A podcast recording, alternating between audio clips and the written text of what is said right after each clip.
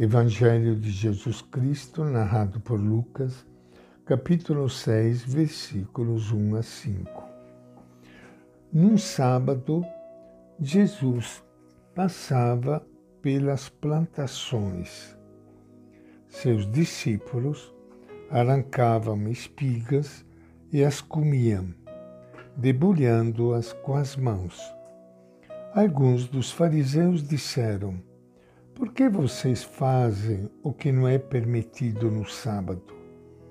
Jesus respondeu: Vocês nunca leram o que fez Davi quando estava com fome, ele e seus companheiros? Ele entrou na casa de Deus, pegou os pães oferecidos a Deus, comeu e os deu a seus companheiros. Ora, só os sacerdotes podem comer desses pães. Ele lhes dizia: O filho do homem é senhor do sábado. Esta é a palavra do Evangelho de Lucas. E com grande alegria que iniciando hoje o nosso encontro com o Evangelho de Jesus, quero saudar e abraçar a todos vocês, meus irmãos e irmãs queridas, que estão participando hoje do nosso encontro com o Evangelho de Jesus. Amanhã é domingo, é o dia do Senhor, é o dia do nosso encontro ao redor da mesa da partilha, a mesa da Eucaristia, que nos faz lembrar e reviver a doação de Jesus. Bem no meio da missa, a gente ouve o Padre dizer: Isso é meu corpo dado por vocês. Este é o cálice do meu sangue derramado por vocês.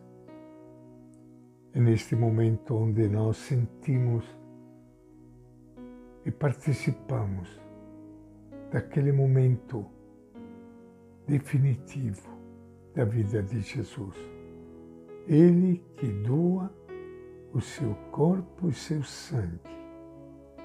E no final, ele diz ainda: Fazer isto em memória de mim, dizendo a, a todos nós de fazermos isso como ele fez, aprendermos a doar a nossa vida pelos irmãos como ele doou.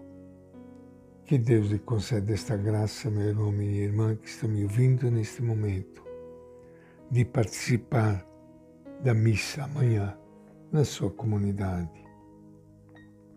Lucas traz para nós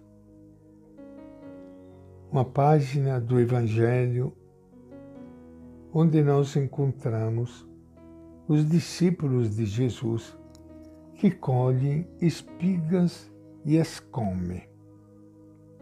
Interpretando o fato de debulhar espigas como colheita e, portanto, como violação ao repouso sabático, os fariseus recriminam a atitude dos discípulos.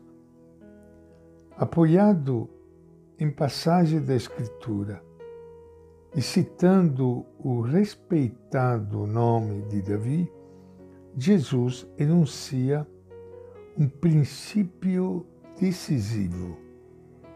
Em caso de necessidade, a manutenção da vida tem precedência sobre o respeito às proibições religiosas.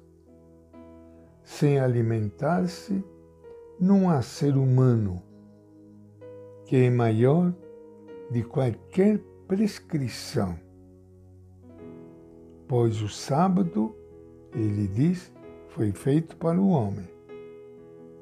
Ao dizer depois, o Filho do Homem é Senhor do sábado, Jesus nos ensina que as instituições, estruturas, leis e costumes devem estar a serviço do ser humano.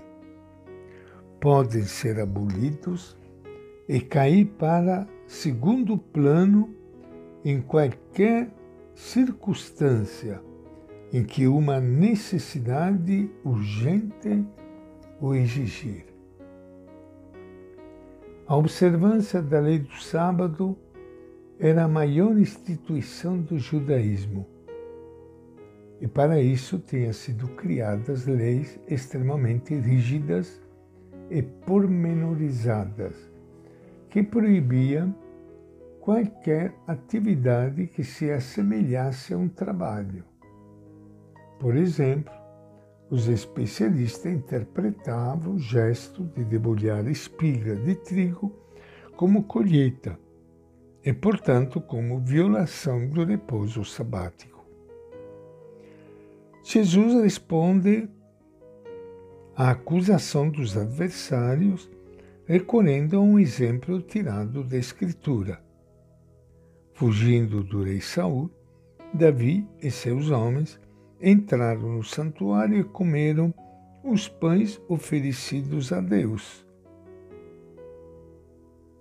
que só os sacerdotes do santuário podiam comer.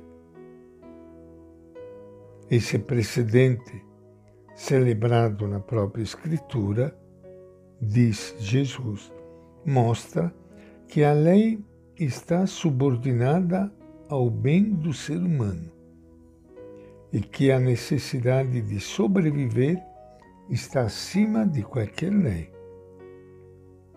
É a segunda vez que Jesus se arroga um direito. O Filho do Homem, que tem poder para perdoar pecados, também é Senhor do sábado. Em outras palavras, Jesus está introduzindo uma nova ordem humano-religiosa, onde as instituições, estruturas, leis e costumes devem estar sempre a serviço do ser humano podendo ser abolidos e cair para segundo plano em qualquer circunstância em que uma necessidade urgente o exigir. E esta é a nossa reflexão de hoje do Evangelho de Lucas.